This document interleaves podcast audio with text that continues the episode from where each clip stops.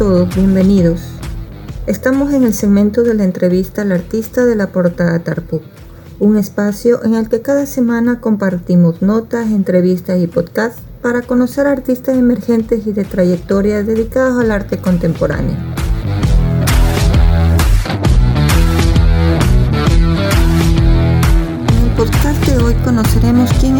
Es el artista, sus procesos y proyectos. Para esto nos acompaña José Morán, más conocido como Pinti, quien está próximo a graduarse de licenciado en Artes Visuales de la Universidad de las Artes del Ecuador. Y aunque él todavía eh, no tiene una trayectoria muy larga, eh, él ya ha expuesto en diferentes lugares que son muy importantes, por ejemplo el Museo Luis Novoa Naranjo, el Teatro Centro de Arte, Museo Municipal y en la Galería Cuarta Pared. Pero ¿de qué trata su trabajo? Pues sus obras generalmente hacen un tránsito entre lo satírico y la crítica. Para esto él liga mucho las cuestiones de la arquitectura, la memoria y el archivo. Y se expresa a través de medios como la instalación, la pintura y el dibujo. Quiero darte la bienvenida, Pinti, a este espacio de Tarpuk Arte Contemporáneo.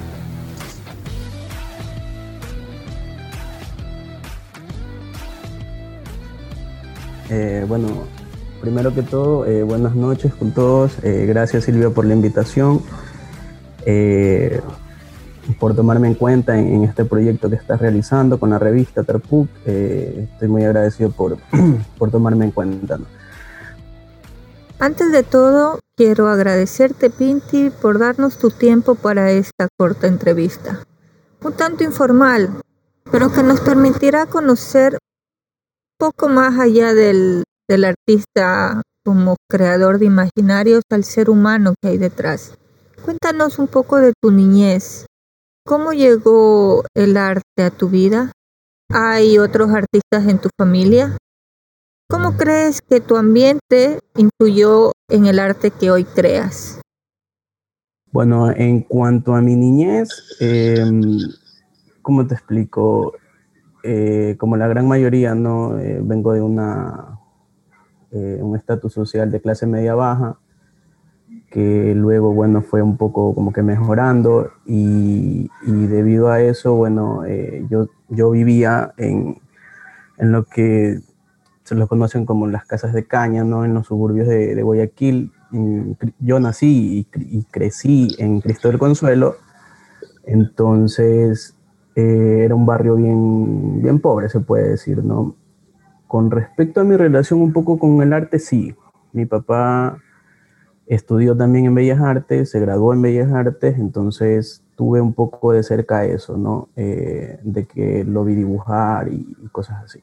Entonces un poco eso, de ahí ningún otro familiar eh, que ha estudiado, seguido algo correspondiente con el arte. O sea, por ejemplo, mi papá es fotógrafo, fotoperiodista para ser más, más exacto, entonces supongo que él también tiene que ver algo con la rama de, del arte, pues no, pero soy el primero sí que, que sigue una carrera dentro de lo que es este, este ambiente artístico, ¿no? Entonces, es lo único que nos diferencia, creo yo. Claro, eh, justamente ahorita que mencionabas sobre, sobre tu papá que ejerce ejerció, no sé, la, cuestión de la fotografía, el fotoperiodismo, tal vez por ese lado tuviste este, como esta influencia, porque al fin y al cabo la fotografía tiene esta relación con la mirada.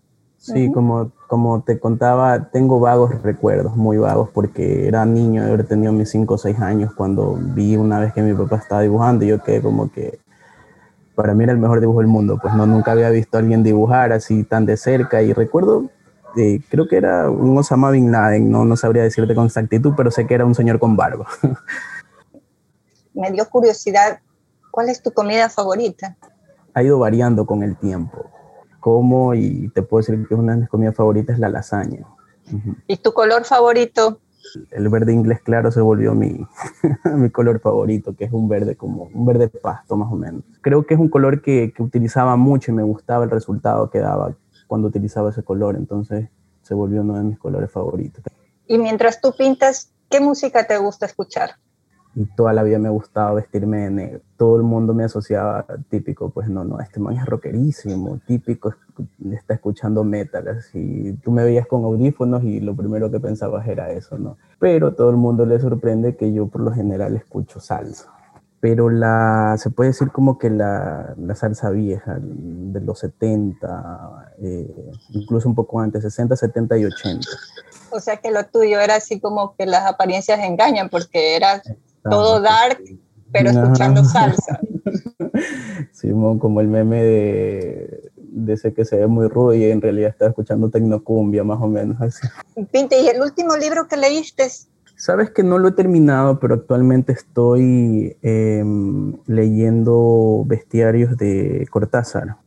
Otra pregunta que también nos hacemos todos es, ¿los artistas se nacen o se hacen? ¿Tú qué crees? Eh, bueno, yo creo que un poco de ambas, ¿no? No, no creo en, lo absoluto, pues, ¿no? O sea, que nace, nace y ya. O sea, yo creo que sí nacen, pero el, simple hecho de nacer con ese talento no lo vuelve un artista. Debe igualmente, si le gusta, eh, estudiarlo un poco, porque si bien es cierto, si ya tiene ese talento, hay gente, por ejemplo, que nace con el talento para cantar, pero si no se pulen, se van a quedar ahí estancados y con lo que ya tienen y murió. Y creo que ese no es el chiste, pues no. Por otra parte hay gente que en cambio estudia y le mete durísimo y está ahí, ahí que lo intenta, lo intenta, pero al final no le sale. O sea, es como gente que se pasó un año estudiando y en la final un dibujo nunca le salió, mejoró sí, pero no le salió del, todo. Entonces yo creo que ambas eh, se complementan, pues no, o sea, tienes, si naces con el talento, pues aprovecharlo y, y explotarlo, estudiarlo, eh, dedicarle tiempo a eso. Sí, eso sí es verdad. Tú puedes a veces tener todo el talento para dibujar, para pintar, pero también es necesaria la técnica, ¿no? Es necesario tener ciertos conocimientos como para poder también un poco potenciar ese talento que tienes. Justamente, mira, te cuento algo así rapidito. Cuando yo entré a, a nivelación, en, el ITAE. Eh, conocí a varios, eh, los que ahora son mis amigos. Uno de ellos me decía que, dibujaba bien, ¿no? que le gustaba cómo dibujaba. Y yo le dije que, bueno, que si le gustaba, que, que, lo practique. Y me daba coraje de alguna manera porque todo era como que no, ustedes los que vienen de Bellas Artes ya saben dibujar. Es como que si tú entras al colegio y automáticamente adquieres el superpoder de saber dibujar cuando no es así. Eh, yo recuerdo que pasaba las vacaciones del colegio enteras dibujando con amigos y practicando, pues no. Entonces, eh, luego él conoció gente que lastimosamente venía del colegio y que no dibujaba tan bien, ¿no? Entonces ahí él se dio cuenta que lo que hablábamos, no puedes tener el talento, pero si no, no lo practicas de nada te sirve. Entonces yo en ese sentido sí me dediqué mucho a la práctica porque a mí me pasó, por ejemplo, que cuando yo entré a estudiar en, el, colegio, que estudié en Bellas Artes, en un principio me interesé de lleno por la pintura, sí, de lleno. Y me dedicaba solo a pintar, a pintar, a pintar, a pintar, practicar. Cuando al próximo año me di cuenta de que dibujaba muy mal, terriblemente en realidad. No sabía sombrear bien, eh, las proporciones incluso no, no, no eran tan buenas, entonces en cambio fue el, el, otro lado, pues no me empecé a dedicar de lleno en el dibujo. Dibuja, dibuja, dibuja, dibuja y dejé un lado la pintura. Y luego me di cuenta de, ese fallo y ahí fue como que recién ahí eh, empecé a trabajar de la mano con las dos, o sea, tanto pintura como dibujo. Entonces yo para trabajar de esa manera, por ejemplo, yo ya dibujaba directamente con el pincel, lo cual le tenía un temor al, ver el cuadro eh, blanco y yo no me atrevía a dibujarlo con pincel porque decía, no, eso es para gente pro que, que, ya tiene, ya sabe dibujar y todo.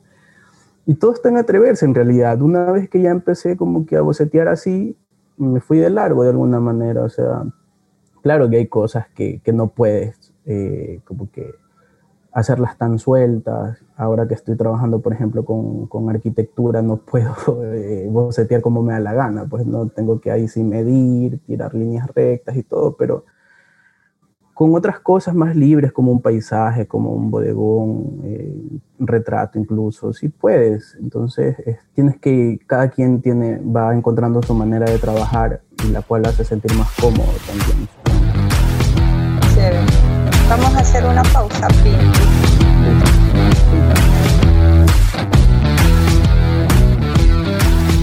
Recuerden visitar nuestras redes sociales, estamos en Instagram y en Facebook como arroba o pueden escuchar este podcast a través de YouTube, Spotify y Anchor. Bueno, regresamos con, con Pinti Morán. Este, nos estaba contando, hicimos una breve introducción sobre quién es José Morán, quién es Pinti, más allá del artista. Pero ahora sí vamos a entrar ya a conocer cuál es su proceso, ¿no? Un poco saber eh, cómo él trabaja. Entonces, me gustaría saber, Pinti, ¿qué te llevó a ti a convertirte en artista visual? Cada vez que me preguntan eso no sé qué responder. Yo creo que, que fue un impulso en realidad, necesitaba un empujón. Eh, ese empujón lo encontré cuando me daban dibujo. Entonces empecé a practicarlo ya de una manera un poco más, se podría decir, un poco más seria. Eh, mis profesores de dibujo, incluso gracias a ellos, vine a conocer algunas cosas que no conocía, como era el FAL, eh, mi acercamiento por primera vez con los museos eso de ahí creo que fue lo que en realidad me impulsó. Y cuando fui también a los museos, a la exposición misma del FAL, empecé a ir a los salones de octubre, el salón de julio. Entonces fue como que descubrí esa otra parte que no conocía, mucho más allá de, la, de sentarte a dibujar, pues no, lo, lo que estaban haciendo, cómo se hace, una, cómo se ve una obra de arte de alguna manera.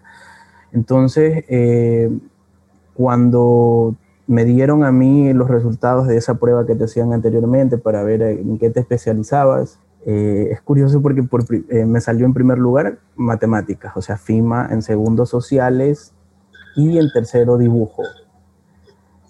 Y me fui por el dibujo porque yo dije a la final, si voy a estudiar algo que, quiera, eh, también conté con con el apoyo de mi padre, ya que él también estudió en Bellas Artes, entonces en ese sentido eh, me dijo, si quieres estudiar esto, dale, me dice, yo te apoyo. Pero no sabía en lo que me metía.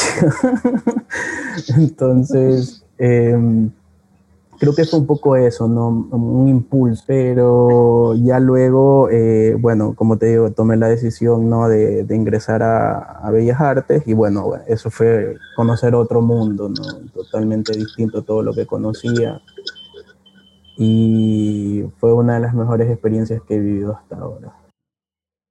¿Cómo fue que te inclinaste por el arte contemporáneo?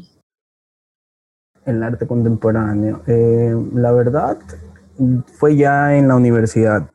Eh, te soy sincero, yo tenía grandes huecos con respecto a lo que es la historia del arte y esos huecos se fueron llenando de a poco a medida que empecé a ver este, historia del arte acá en la universidad, pues no. En, la introducción que te dan en la, en la nivelación, que me acuerdo tanto, me la dio Aicar, fueron, no es una historia del arte cronológica, son más como como etapas y momentos cruciales en, en la historia del arte que, que, marcaron un quiebre, ¿no? Entonces, cuando yo me enfrenté a eso, a, a, saber de que el mundo no solamente era pintar y hacer esculturas y todo lo que yo conocía, fue un choque grandísimo y no entendía, o sea, me explico, yo no, en un principio, te voy a ser sincero, no lo aceptaba, yo decía, pero no, no es posible, ¿cómo van a hacer eso? O sea, entonces yo me acuerdo tanto que tuve una charla con un profesor y, me dio un gran consejo que me dijo, mira, lo peor que tú puedes hacer es cerrarte a las nuevas posibilidades de creación artística. Entonces tomé ese gran consejo y ya entrando en primer semestre, obvio, volví a ver todo con lo más clásico, se puede decir, renacimiento, todo romanticismo y todas esas cosas. Pero cuando ya me volví a, enfrentar a los procesos de todo el arte que que existió después de los años, de los, eh, años 60, que ya vendría a catalogarse como el arte contemporáneo, creo que lo, ahí lo vine a asimilar no tanto por una cuestión de que ya lo asimilo, es lo que se hizo y es lo que se hace actualmente de alguna manera, sino más bien cómo me lo explicaron. Me lo explicaron de una manera muy, muy concreta, muy clara y al fin entendí de que, por ejemplo, Malevich, eh, sus cuadros de, negro sobre negro y blanco sobre blanco, marcaron un quiebre en la pintura y fue justo y necesario para que la pintura pueda ir progresando a lo que actualmente es. Entonces, obvio, uno como artista también tiene que adherirse y adentrarse en todo este nuevo mundo y, ver su manera de producir, que no se puede quedar claramente en, lo que se hacía antes. Pues no, no, con esto quiero decir de que la pintura eh, más, de carácter más clásico no sirva, no, porque eso es muy necesario.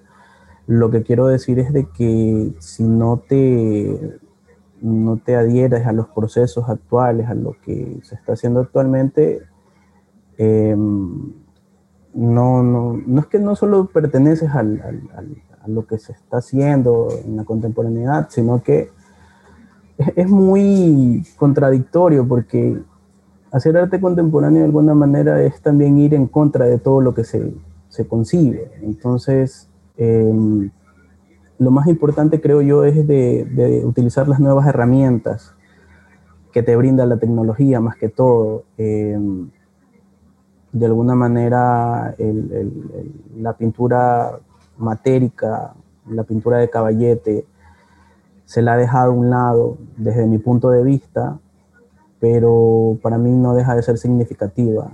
Eh, es más, yo la practico y admiro a todo quien la practique, pero me fui adentrando también en otros, ámbitos que nunca en mi vida, desde que empecé como estudiante, eh, pensé hacer, como lo es la instalación eh, escultórica, la interacción en espacios, eh, el, mismo dibujo expandido. Entonces son cosas que, que a la final se van dando a medida de que tú vas aprendiendo y vas asimilando procesos, ¿no? Y te vas nutriendo a sí mismo de, todo, de todos estos procesos y vas de a poco formando tu, tu, propia línea, ¿no? Que, que, es lo que, lo que te lleva a esto.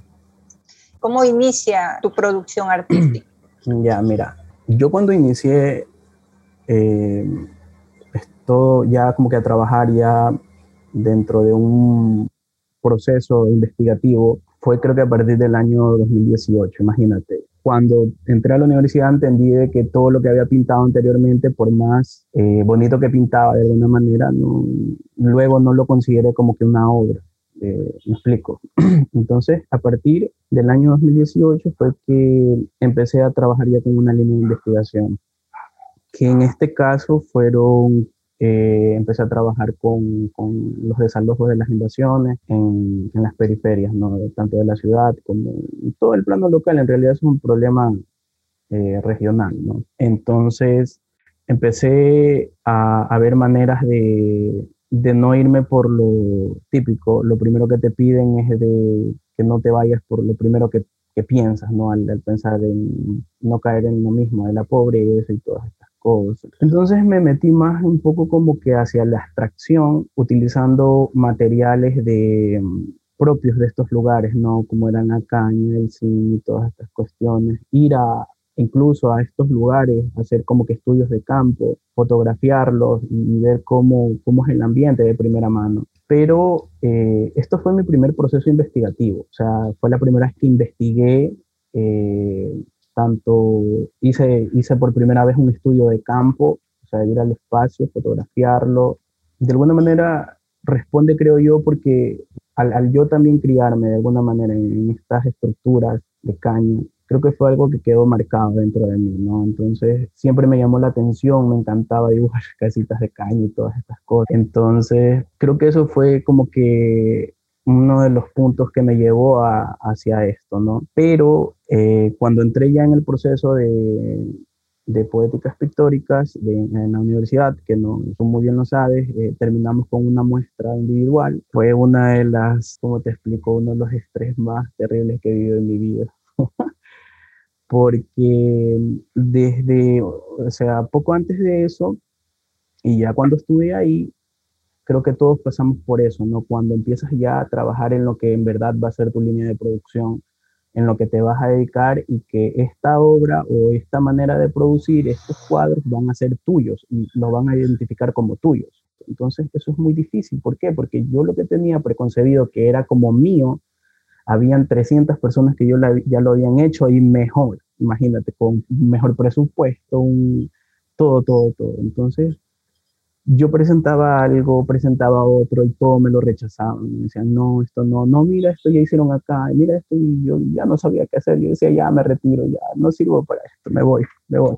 Entonces, eh, así mismo llega un punto de que tú ya tienes localizado cuáles son las cercanías que tienes con todos estos artistas y tienes que marcar en cambio el, distanciamiento, ¿no? Entonces, eh, empecé ahí a trabajar eh, nació y partió de la investigación anterior, o sea, desde lo precario, desde lo, todos estos motivos de, de las construcciones que se caen y, el vestigio más que nada, los escombros.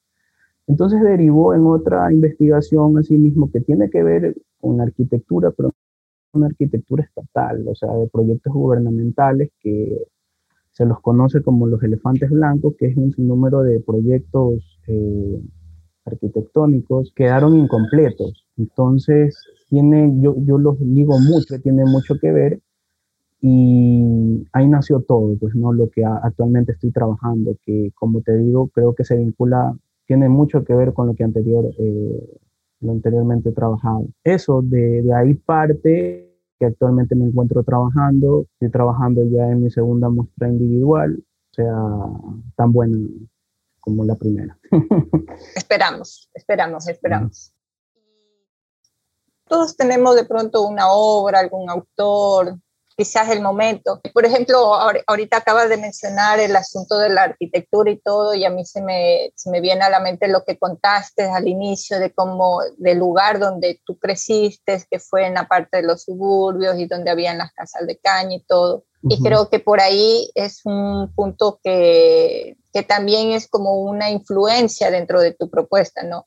Pero también hay estas obras o de pronto personas o algunos autores que también te, te suman a eso. ¿Cuáles han sido los tuyos? Sí, mira, em, tanto en el plano local como, como, internacional, pues no, creo que eso es lo, a medida de que iba avanzando en la carrera, yo iba como que sumando y cogiendo lo que a mí me interesaba. Entonces, cuando ya pasé este proceso que te digo que fue muy estresante, conocí artistas locales que yo no conocía de primera mano eh, algunos sí los había escuchado, incluso había ido a muestras de ellos, pero no, no conocía de más allá, más a fondo su, su, obra, de qué iba. Incluso habían artistas que se dedicaban ya a otra cosa, pero habían tenido como que también un proceso en el cual trabajaron con una temática similar a, lo que yo en ese tiempo trabajaba. Entre ellos, en el plano local, te podría decir que, que está Juan Carlos León, eh, Denis Navas, Chenche, que es uno de mis antecedentes directos. Su manera de dibujar me parece genial, es increíble cómo dibuja, eh, un artista que admiro muchísimo. Eh, conocí a Javier Gavilanes también, que también dibuja y pinta eh, increíble. Entre muchos otros, no se me van los nombres ahorita, pero esos son como que los más directos. Pero de ahí, por con Hansel Kiefer, con este alemán que que tiene un trabajo excepcional, colosal, con, con esos cuadros inmensos, con sus, sus, esculturas. Hay este artista que hace instalación, espérate, Cornelia Parker, Alejandro Camping, eh, carpinteros, entre, entre otros, ¿no? que son gente que, que te estoy hablando, gente que tiene, cuando yo veía sus obras y yo veía la mía, me sentía tan mal, ¿no? Porque hay gente que tiene una factura en sus obras eh, de, primera, de primera línea, bien, bien cuidada, bien armada, todo, todo, todo. cuando ya has hecho todo este trayecto, ya has avanzado en tu proceso, te sientas y de pronto dices, ¿y cómo yo puedo describir a mi obra? ¿Qué es lo que hace que la tuya sea distinta a la demás? ¿Qué características tiene o cómo describes tú el arte que, que tú creas? Bueno, eh, antes que nada, eh, si me preguntas de todo el trayecto, la verdad es que lo que te sabría responder es que a veces molesto con mis amigos y digo, nunca pensé que llegaría tan lejos, ¿no? ya estoy incluso a punto de, de graduarme. Pero eh, yo creo que en, en, en ambos puntos me diferencio. Eh, en, primer, en primer lugar, en cuanto a la temática. Mi temática está basada en un contexto local, pero es una temática, se podría decir, un poco reciente, ¿no? Porque situó en el, en el pasado periodo gubernamental, eh, que fue donde se, se empezaron a construir todos estos proyectos arquitectónicos. Entonces, eh, creo que un poco eso, ¿no? Lo, lo, lo, lo distancia, eh, ya que es algo, algo, un hecho histórico de alguna manera que, que es reciente. Eh, con respecto a, a, la parte ya estética, claro, los tengo de antecedentes y tengo muy en cuenta cómo, cómo ellos trabajan, ¿no? Pero, por ejemplo, yo logré, al menos en el, parte pictórica, eh, marcar muchos distanciamientos, creo yo, eh, con respecto a sus trabajos. Denis tiene una gama, una paleta muy fría y él trabaja con grandes formatos. Eh, yo trabajo con medianamente grandes formatos y Chenche por su lado está dedicado más a lo que es el dibujo, o sea, casi 100% su obra es, o sea, es dibujo, no, no, no tiene tanta pintura. Entonces, mi pintura involucra, es una pintura de contraste, te podría decir. Por una parte, eh, estas arquitecturas las pinto con un tono gris que, que, denoten todo este olvido, toda esta parte de escombros, en contraposición con, con otra parte mismo de esta arquitectura, pero pintadas con colores eh, vivos, planos, eh, chillones de alguna manera, que provienen de, de un logo de que ubicaban en todos los edificios gubernamentales, que tenían muchísimos colores llamativos, el, el, que eran, en su gran mayoría provenían creo que era de la paleta básica, que eran eh, los primarios, secundarios y terciarios. Entonces, al ver tú esta contraposición de, de, de grises y de, de tonos, eh, eh, estos tonos que utilizo, como te digo, provienen del logo y son planos, no tienen volumen, son planos, crea como que este contraste que es intencional y me interesa mucho que se vea en la obra. Entonces, al, al haber este contraste, eh, creo que es la principal eh, diferencia que marco con, con, estos artistas que tengo como antecedentes, más allá de que cada quien tiene su manera de pintar, pues no, o sea, tiene su trazo, tiene eh, su, su, técnica que hace diferentes a, a otros artistas. Entonces, eso, por esa parte, creo que son esos dos aspectos que, que me distancian eh, con respecto a los artistas que, que identifico como, como antecedentes. ¿no? Estaba yo mirando tu, tus obras, uh -huh. tus obras desde que, desde que más o menos empezaste. Uh -huh. Creo que puede ser antes, en 2018 2017, me parece, o 2018. Uh -huh. Hay una obra que, que me llama mucho la atención y que claro que en ese momento lo hiciste bajo otro contexto, pero que ahora también se puede dar. Y es estas obras que haces con las imágenes de, de los presidenciales. Se ve una carga satírica, ¿no? Sí, sí, yo trabajo mucho, creo que con eso, con lo irónico. Eh, bueno, me gusta mucho eh, lo satírico. Lo, y toda obra, eh, evidentemente, tiene un tinte político. Eh, sin embargo, no me interesa trabajarlo eh, de manera panfletaria, se podría decir. No es mi, mi intención, no, no, me interesa, sino, o sea, sí, trabajo desde lo político, pero es como que es una, una crítica. Y con respecto a esa obra, yo estaba con, con la idea de trabajar eh, sobre toda esta problemática sobre el matrimonio homosexual, que, que, lo estaban aceptando. Entonces pensé en cómo, cómo harían campaña los políticos ahora con, con esto de aquí, ¿no? Entonces, como tú bien lo señalas, de manera satírica, irónica, yo dije, ¿cómo, cómo posarían ellos de manera un poco eh, homosexual, se podría decir?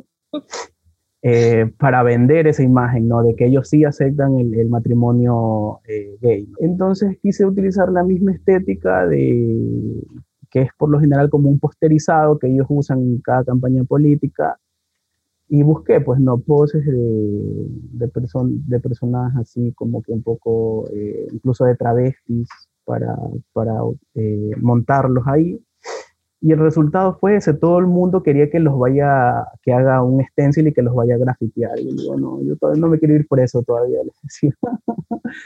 Pero sí, o sea, fue, fue eso, ¿no? O sea, es como más o menos la idea de cómo nació ese proyecto, que como te digo, ahora poco me resultó eh, interesante de cómo volvió a salir a la luz, porque ya a veces te olvidas de algunos proyectos que haces, pero un amigo lo encontró y me dijo, oye, mira, esto es chéverísimo para, para que lo compartas ahora. Y todo el mundo me preguntaba que cuándo lo había hecho. Y le digo, no, eso yo lo hice hace tiempo, le digo, sino que dadas las circunstancias de que ahora poco fueron nuevamente elecciones, parecía que, que, lo había hecho intencional para esta ocasión, ¿no? Pero ya, ya lo había hecho hace tiempo. Sí, realmente son personajes que no pasan de moda, como quien dice. Y tal como lo, lo, tienes planteado, realmente llama la atención y tranquilamente se adapta a lo actual. tranquilamente. Creo que, que, todos los personajes que están ahí actualmente siguen estando vigentes en la política. Entonces es como que no, no ha cambiado casi nada y parece que fuera como que actual la crítica que estoy haciendo. Sí, es muy interesante. Otra obra que también a mí me gusta mucho se llama Estructuras Frágiles. Esta obra fue parte de tu exposición individual que se llamó Ruinas en Reserva. Esa no, esa obra fue parte de, de, todavía la serie anterior, la de Vestigios. Creo que fue una de las últimas obras que hice para, para, para esa serie que estuvo en el Salón de Machala, eh, esa obra estuvo expuesta ahí. Esa, esa también es una de mis obras favoritas, se podría decir, porque esa sí le metí alma, vida y corazón. Son cuadros pequeños, pero tienen, están pintados con, con mucho detalle, con mucha paciencia, eh, le metí en verdad amor esa, a esa, última, creo que fue la última obra que realicé para esa serie.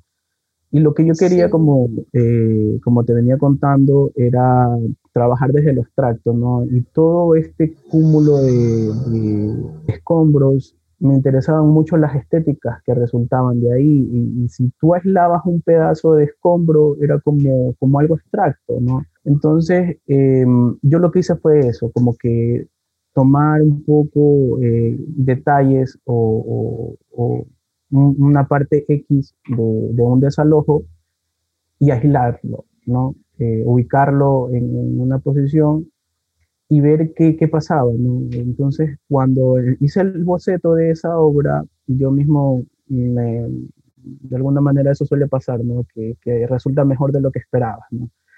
Entonces, eh, ya cuando me, puse a pintar, era curioso porque tú lo veías un poco de lejos y era simplemente una masa de, cosas que no sabías qué era y era algo abstracto, pero cuando ya te acercabas a él te dabas cuenta que eran un sinnúmero de, de, restos de madera, de zinc, de caña, entonces este, era interesante, ¿no? Ese encuentro, esa obra que te invitaba a acercarte a ella, ¿no? Para que veas este, detalles que tenía la obra. Nada de eso.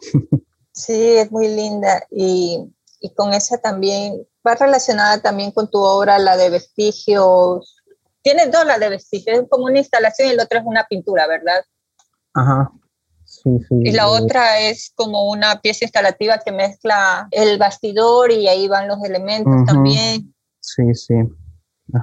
Y tienes esta otra estructura que, que es vestigio 1, la que tiene ¿Sabes que esa obra me recuerda mucho a la obra de, o tiene cierta semejanza con la obra de Julio, Julio uh Creo que también más o menos tienen un diálogo similar.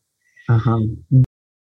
Sí, claro. Yo cuando vi la obra de Julio me encantó en realidad. Eh, y me pareció muy bien resuelta porque cuando yo hice esta obra, eh, fue mi primera vez que yo hacía una instalación así como que de carácter escultórico y no tenía ni idea de cómo, cómo resolverla. Me explico, tenía la idea, sabía lo que quería hacer, pero no sabía cómo, porque nunca lo había hecho. Era lo que, que había hablado en un principio, no, no cerrarme a la posibilidad de que ya sé pintar un poco. Eh, todo lo voy a resolver con pintura, cuando eh, evidentemente esta pieza funciona así de, manera escultórica, donde tú puedas verla, rodearla y ver el material de primera mano. Entonces eh, conversé con, con, amigos de escultura, con otra gente que ya había hecho instalaciones para que me ayuden a tratar de resolver esta manera, ¿no? Entonces fue todo un desafío porque en primera tuve que ir a conseguir el material allá, en estos lugares. Me acuerdo tanto que fui cerca de Monte Sinaí con un primo porque él tiene una moto. Imagínate traer todo eso en moto, no en un carro, nada. Y yo terminé cortado con los zinc, eh, clavado con astillas y tanta cosa. Hice una prueba primero. Eh, y me gustó cómo quedó, entonces dije, bueno, ya, vamos a arriesgarnos. Y cuando ya la vi montada ahí, dije, bueno, no, valió la pena, ¿no? Incluso tuve buenas críticas de mis compañeros de clase, de mi profesor. Fue la primera vez que me arriesgaba a hacer algo así y desde ahí yo dije, no, eh, si ya hice esto, puedo hacer otras cosas más con respecto a, a, la instalación, ya que no solamente tiene que ver con la pintura, sino más, más hacia lo escultórico. Y eso te ayuda mucho, incluso creo yo que te da confianza como para atreverte a hacer cosas que como, como dije hace un, rato atrás, no, nunca pensaste hacerlo, ¿no? Hay gente, por ejemplo, que ha trabajado con el video, con cosas así, que nunca, nunca en su vida han, trabajado con eso, pero a veces creo que la, el proceso o la obra o lo que estás haciendo te lleva a eso. Tú mismo te das cuenta de que cuál es el medio más propicio para que tu obra funcione. Lo más importante creo yo que si iba a trabajar con estos materiales tenían que provenir de, del espacio donde pasaba la problemática. No podía ir a, qué sé yo, a conseguir caña a un lado y el zinc donde, al vecino. No, me interesaba mucho porque si ya había hecho el estudio de campo y tenía como que esa cercanía, ya, ya había tenido esa cercanía, perdón, eh, ¿por qué no? ¿Por qué no trabajar con, con, el material proveniente de este mismo lugar? ¿no? Entonces fui a recolectar ese material y con ese mismo material fue que posteriormente hice esta otra pieza, la pintura, que es eh, una pintura con alto relieve, se podría decir, que en este caso lo que me interesaba, al contrario de, de, esta primera pieza que hice, era anular ese sentido del material a través de la pintura. Entonces tú ves ese cuadro todo lleno de blanco, eh, para de alguna manera, eh, poéticamente, eh, anular ese sentido del material, que ya no lo veas como, ah, mira, está la caña, está esto, sí, pero pertenece a una obra en conjunto con el bastidor, ¿no? Entonces, esa era mi intención acá, que claro, también tenía que la, la, la, crítica y la temática eran evidentes, ¿no? Si tú, tú ves este, la obra, creo que te remite mucho al caos, a, los desalojos mismos, entonces, pero ya no me interesaba de que, de que lo veas y que lo veas con, con, el material propio y ya, se acabó, sino que poetizarlo un poco más, ¿no? Que eso fue uno de los consejos que, que, tuve en ese momento por parte de mi profesor. Y fue lo que hice, ¿no? Y yo digo, ¿cómo anulo ese sentido de, de lo, de lo material y la respuesta luego me pareció tan obvio, pero que en ese momento parí para, para, para sacarla, ¿no? Que fue lo que luego también en la instalación que hice en mi, fue el mismo, eh, la misma solución que encontré para hacer este, una instalación que hice en, mi primera muestra individual, que fue utilizar la pintura como medio para anular ese sentido de, de construcción de, del material. Entonces, eso Listo, no me cuentes más porque ahorita vamos en un ratito, eh, después de una pausa, vamos a hablar sobre tu muestra individual para que nos cuentes un poco más y, y y, bueno, igual voy aquí revisando viendo tus obras y vamos conversando al respecto. Recuerden visitar nuestras redes sociales, estamos en Instagram y en Facebook como arroba o pueden escuchar este podcast a través de YouTube, Spotify y Anchor. Bueno, y ahora que hemos pasado de, tu proceso, eh, nos has hablado un poco de tus obras, acerca de, de cuál ha sido tu caminar, las ideas, el material, todo. Vamos a tu primer individual. O sea, cuando uno hace la primera individual, a veces uno no se lo cree, ¿no? Porque dice, wow, hice mi primer individual. O sea... Nunca pensé que llegaría tan Cuéntame un poco, exacto, ahora, cuéntame sobre tu trabajo. Esa sí fue la que se llamó Ruinas en Reserva, ¿no? Y tiene una serie de cuadros y tiene unas, tiene unas instalaciones que a mí también me gustaron mucho, que son dibujos en pedazos de concreto, imagino, ¿verdad? de restos de... estas paredes falsas que se utilizan ahora como paredes prefabricadas que utilizan en, los edificios, ¿no? Para, para hacer todo más rápido. Eh, son paredes falsas en los dibujos que están ahí. ¿Cómo te sentiste así rapidito? Fue, em, o sea, cuando estaba en el momento de, tener que hacer la muestra, créeme que nunca había manejado tanto estrés junto, ¿no? Eh, los bloqueos mentales que, que suelen haber, eh, la duda de que te cuestionas al último momento todo, si lo que hiciste está bien o no, entras en esas crisis existenciales a medianoche, ¿no? Que dices, chuta, ¿no? ¿Será que está bien? ¿Será que no? Pero asimismo llegas puntos en que tú dices, no, no, vamos, vamos a meterle con todo, porque ya, ya, ya está, ya está, ¿no? Eh, el proceso, no te voy a mentir, como todos, tú también lo has vivido, es duro, ¿no? Tienes que, en muchos casos nos toca financiarnos a nosotros mismos para poder producir, conseguir el dinero, eh, pero bueno, en ese yo aprovecho y tengo que agradecer muchísimo a mis amigos y compañeros de taller que fueron los que siempre estuvieron ahí para, eh, fue mutuo, ¿no? Darnos la mano mutuamente en todo lo que necesitábamos. Eso era lo bueno del taller, ¿no? Que, teníamos ahí. Entonces, eh, ya una vez que, primero mm, recuerdo la primera satisfacción que sentí fue cuando eh, él me aceptó el proyecto y me dijo, sí, dale, esto es lo tuyo a producir esa noche pude dormir por primera vez en mucho tiempo tranquilo, sabiendo de que ya era, sabía lo que tenía que hacer. Entonces, en el momento de la producción, eh, me dediqué a pintar eh, primero los cuadros, porque eran algunos de gran formato, entonces yo sabía que a los cuadros, como era una exposición de pintura, los cuadros eran lo más importante, ¿no? O sea, si es de pintura, pinturas tienen que sobresalir.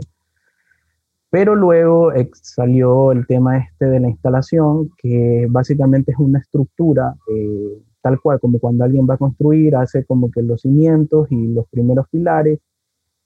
Y yo quería simular eso, ¿no? Ese, ese estado de, de inacabado también ahí dentro de la muestra, ¿no? Entonces, para que simplemente no sea como que, ah, está ahí una estructura de cemento y ya, lo resolví como te había comentado en, antes, que para poetizarlo utilicé la pintura que también venían de este logo que había mencionado antes, que es el logo de Programa La Vida. De ahí provienen los colores que yo utilizo dentro de mi producción, bien, provienen de ahí. Entonces, eh, eso lo trabajé ya en el espacio de exposición, o sea, ahí donde hice la exposición, eso lo fui a trabajar allá.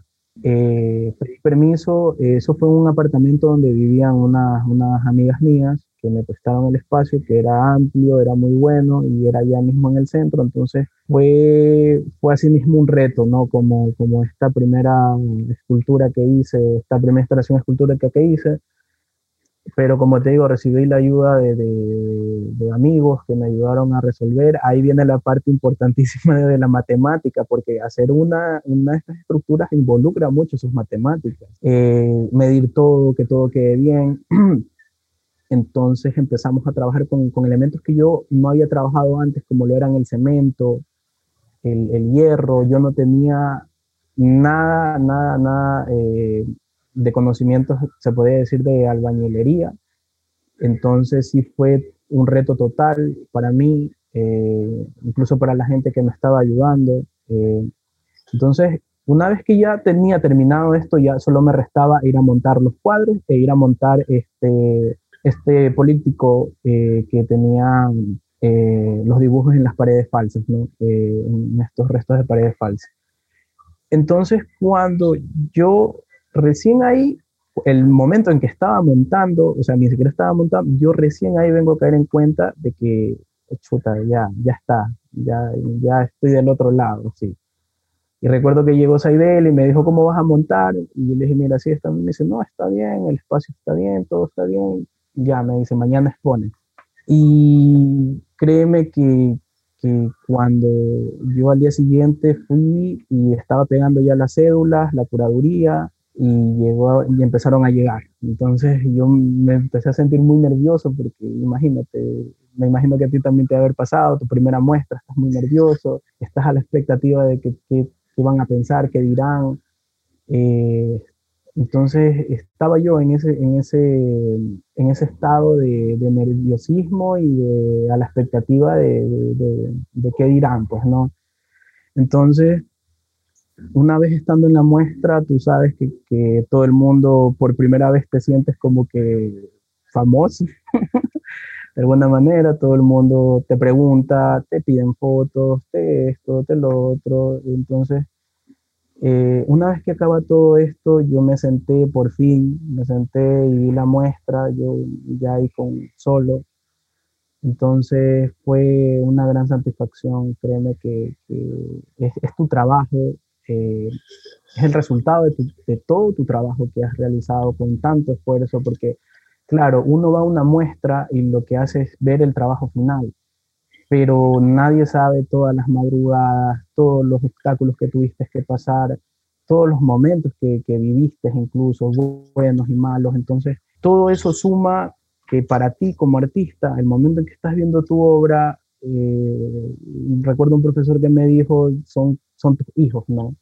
Entonces estás viendo ahí a todos tus hijos reunidos, y, nada, yo, muchos amigos me molestan porque yo en el discurso de mi, de mi primera exposición terminé llorando, pero llorando de la emoción, pues no, de, de tener el, la alegría del deber cumplido, de, de, ya por fin ya hice mi primera muestra y, y por suerte todo resultó genial, tuve buenas críticas, tuve eh, asimismo como que todo, eh, gente, artistas que, habían invitado, eh, me brindaron la mano a decirme que si necesitaba conversar con alguien, necesitaba una opinión, que no duden en, contactarlos. Entonces, todas estas, estos comentarios, todos estas, estos momentos te dan eh, la posibilidad y te dan las ganas de que tú, de alguna, o sea, lo consigo como masoquismo de querer hacer otra muestra pero yo creo que eso es, es lo, lo, que te hace valorar en realidad todos esos momentos difíciles que al final tú ya eh, dices, bien, ya lo logré y ahora qué sigue. Pues no, no te puedes quedar con el, con el buen recuerdo de la primera muestra, tienes que ir como artista por más y mejor todavía. Entonces, eh, es lo que estoy tratando de hacer, eh, lo que me propuse y ahora estoy en el proceso de mi segundo individual, que tiene, tiene, que es como una continuidad de alguna manera, tiene mucho que ver con lo que trabajé en esta muestra de Ruinas en Reserva, y la cual eh, aprovecho para, para, invitar a todos, eh, que justamente se va a inaugurar este mes, el, el viernes 26 de marzo, eh, invitarlos a todos a que vayan a esta muestra que se va a realizar en, en la Biblioteca Municipal de Durán gracias a la ayuda, eh, aprovecho para agradecer también, eh, agradecer a ti también Silvia por, por, la gestión y ayudarme a encontrar este espacio y facilitarme mucho la vida y las cosas. Eh, y eso, ¿no? Que espero puedan ir y puedan compartir conmigo otra satisfacción más grande que sería la, el realizar esta segunda muestra, ¿no? Y esperando siempre que sea de su agrado y también se llene, así como fue la primera muestra, que, que fue casa llena, casa llena. Ahora, me preguntaba algo más. Al espectador y a la escena local, ¿cómo crees que le aportó la muestra Ruinas en Reserva? Ya, mira, yo creo que toda obra de arte, toda exposición o lo que sea debe generarte dudas, más que respuestas o más que otras cosas. Debe generarte dudas y darte una invitación a investigar sobre eso que te están hablando o sobre eso que te llamó la atención, ¿no? Claramente mi, mi trabajo lo que busca es hacer una crítica a estos procesos, pero a su vez también despertar en la persona que esté viendo dudas, cuando yo les empezaba a hablar de qué iba mi obra, en este caso de estos eh, denominados elefantes blancos, la gente me preguntaba, pero no, pero sí es verdad, yo conozco una escuela que queda por acá eh, el norte, que por, por cerca de Montesina, y le digo, exacto, le digo, pero eso es una escuela terminada, existen un sinnúmero de escuelas, y no solo de escuelas, de hospitales, de esto y del otro, y me dice, ¿en serio? Y le digo, sí, si quiere investigue y mire esto, o sea, ese, ese es como uno de los fines, ¿no? de dar a conocer y de que las personas también tengan una mirada crítica hacia todo esto, cómo se maneja, cómo se planifica, cómo, cómo se construye eh, todos estos proyectos y de qué manera, si lo hacen o no. Entonces, este, es como tener esa visión crítica en cuanto a, a, la, a la, construcción de, de, edificios estatales, más que nada, ¿no? Porque eh, de alguna manera son fondos públicos, o sea, es nuestro dinero. Entonces, eh, eso yo creo que es una, una, invitación a tener una mirada crítica y reflexiva en cuanto a todos estos proyectos, eh, cómo, cómo, se invierte, cómo se planifica.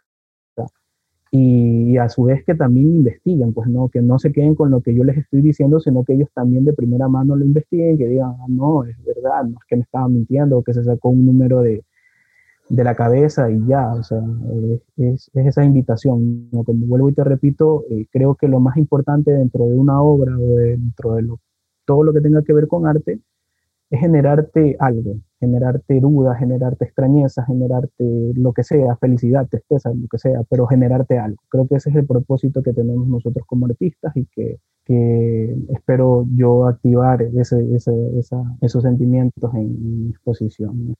Y bueno, ya para ir un poco cerrando esta, entrevista que ha sido sumamente interesante, eh, me da mucha curiosidad de ir a tu, tu exposición de, de, proyecto de tesis. Me gustaría saber un poco ya hablando del contexto artístico, ¿no?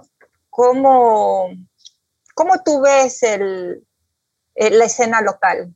Mm, ya, mira, eh, yo en el plano local en cuanto a las redes de museos y de concursos y todas estas cuestiones, te voy a hablar eh, que quede muy en claro desde mi propio punto de vista, es una opinión muy personal.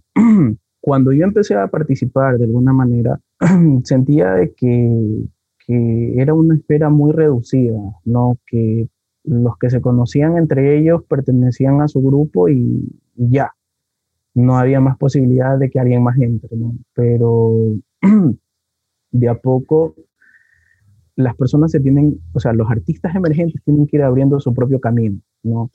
Entonces, empezaron, empezaron, que para mí fue como que la solución a todo este problema, a, gente que, que, conocía este problema en primera mano, empezaron a gestionar espacios alternativos que funcionaron y que en la actualidad siguen eh, tratando de, gestionar estos espacios para artistas como yo, o emergentes, tú sabes que es muy difícil eh, encontrar, en primero, un espacio donde exponer, porque, por ejemplo, hay galerías que no aceptan artistas si no tienen una trayectoria o un reconocimiento, entonces eso lo hace difícil. Entonces, habían proyectos como el de Violenta, como el de ahora, el de Espacio Onder, este, todos estos proyectos que empezaron Incluso me recuerdo tanto que Violenta tenía un, proyecto que se llamaba Carne Fresca, donde invitaban artistas emergentes que muchos compañeros ahí, eh, donde les daba la posibilidad de irse conociendo de a poco y, e, e invitar e involucrar actores sociales del, del, mundo artístico local, eh, de, la escena, de la escena local, para que los vayan conociendo. ¿no? También el, el, en no mínimo también tenían esto, esto de, involucrar a artistas nuevos y sobre todo sumergirlos en el, en el, en el, ámbito, eh, en el mercado, más que nada, en el mercado eh, artístico, porque como tú bien sabrás, eh, ese mercado es muy limitado. ¿no? El poder vender obras aquí es, es, muy difícil. O sea, difícilmente empiezas a vender mientras no hayas participado, no hayas hecho una exposición o no te hayas ganado un premio, difícilmente puedes empezar a, a vender obra. Es lo que yo pienso, ¿no?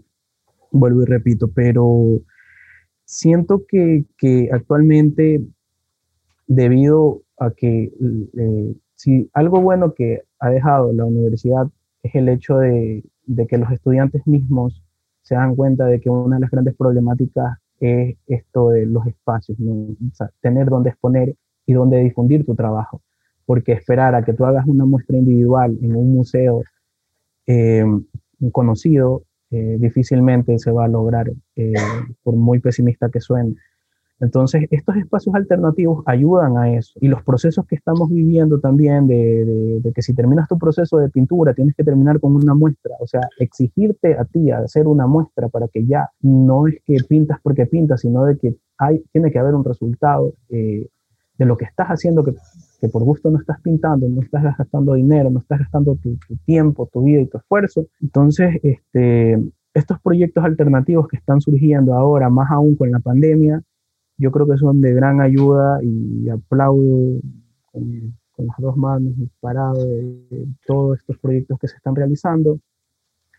De, mira, yo creo que ahorita hay más muestras colectivas, individuales, que los que había antes de la pandemia. Es mi parecer, no sé si concuerdas conmigo, pero eh, en especial estas últimas semanas he ido a visitar algunas muestras eh, individuales, colectivas, en estos nuevos espacios que, están surgiendo, eh, espacios que no necesariamente tienen que ser como el denominado cubo blanco, pero, pero que funcionan, funcionan y se adaptan a obras de, de compañeros y de amigos que, que, son muy buenas y que eso es su delimitante de alguna manera, no tener dónde exponerlos porque su trabajo es bueno, pero no tienen dónde darse, darse a, a conocer, ¿no? Entonces, creo que ahí está la fuerza que, que, nosotros mismos, de alguna manera, los artistas, hemos estado abriéndonos caminos, porque si del Estado dependiéramos, créeme que no, no estaríamos en nada, ¿no? porque incluso debido a la pandemia no hubo concursos, no hubo exposiciones, no hubo nada.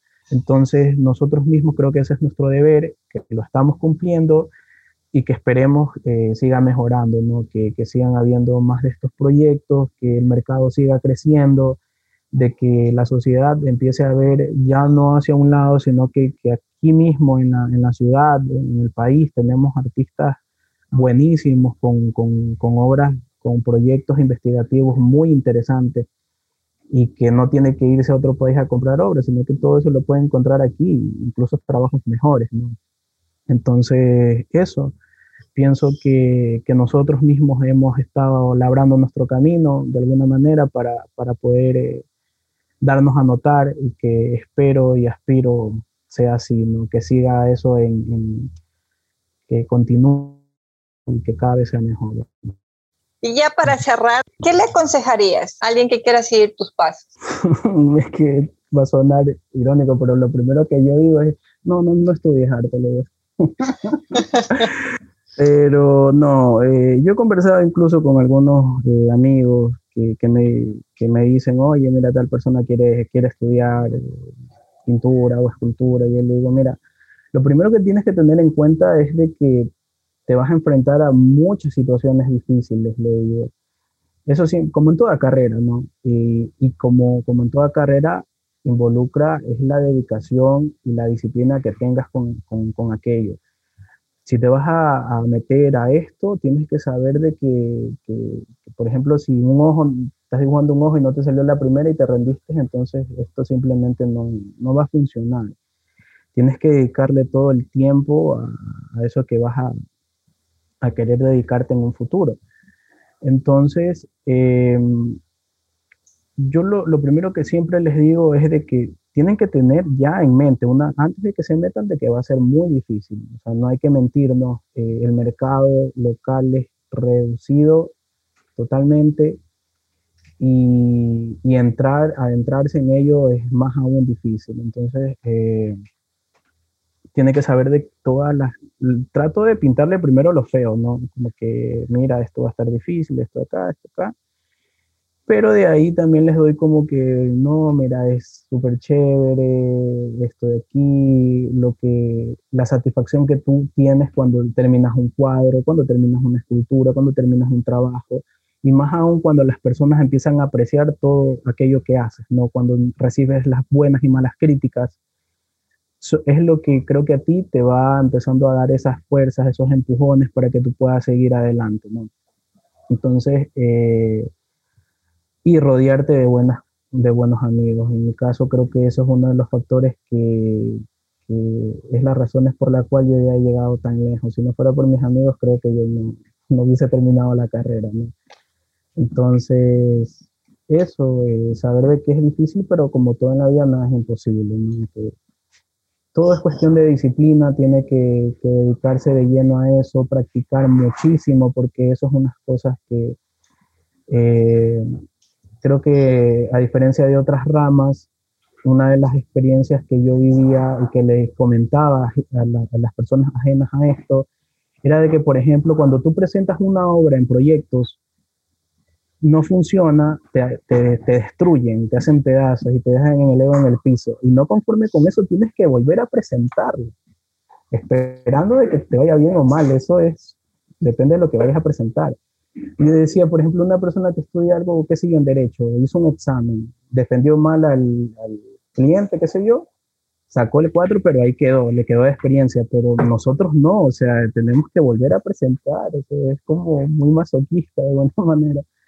Entonces, esas críticas son las que a ti también te van ayudando a formarte, a tenerte en cuenta cómo, cómo qué debes de mejorar, y todo. Y, el gran consejo que les puedo dar es repetir lo mismo que me dijo a mí mi profesor, que es no cerrarte a las nuevas posibilidades de, creación, eh, de todo lo nuevo que se está haciendo eh, y aprovechar el máximo eh, el apoyo que te brindan tus padres y, tus amigos. Creo que eso es fundamental. Entonces, con esa pregunta, damos por terminada esta, esta conversa, esta entrevista, nos hayas contribuido y nos hayas aportado con todas tus experiencias para conocer más quién es José Morán, quién es el artista, quién es la persona, quién es el amigo. Esperando con mucha curiosidad tu, tu próxima exposición. No se olviden, 26 de marzo, 6 de la tarde, la muestra de, de Pinti Morán ya él está haciendo las gestiones para que todos sus panas y todos sus amigos estén ahí presentes en esa exposición, que va a estar muy, muy chévere. Entonces, de nada, te agradecemos a ti. De, mi parte también te agradezco mucho por, por dado esta entrevista y conocerte más de tu trabajo, de tus procesos, de tus proyectos. Espero tenerte en una próxima. Mismo tú vamos a coordinar cómo, cómo lo hacemos eh, para hablar sobre tu proyecto de tesis. con mucho gusto, con mucho gusto. Gracias. gracias. Agradecerte, agradecerte a ti también por tomarme en cuenta para este proyecto y, nada, disculpa por hablar demasiado. Eh, pero bueno, como te podrás dar cuenta, eh, me gusta hablar Pero nada, muchas gracias nuevamente y, nada, espero que no sea la primera ni la última vez que nos encontremos en, a ti muchísimas gracias.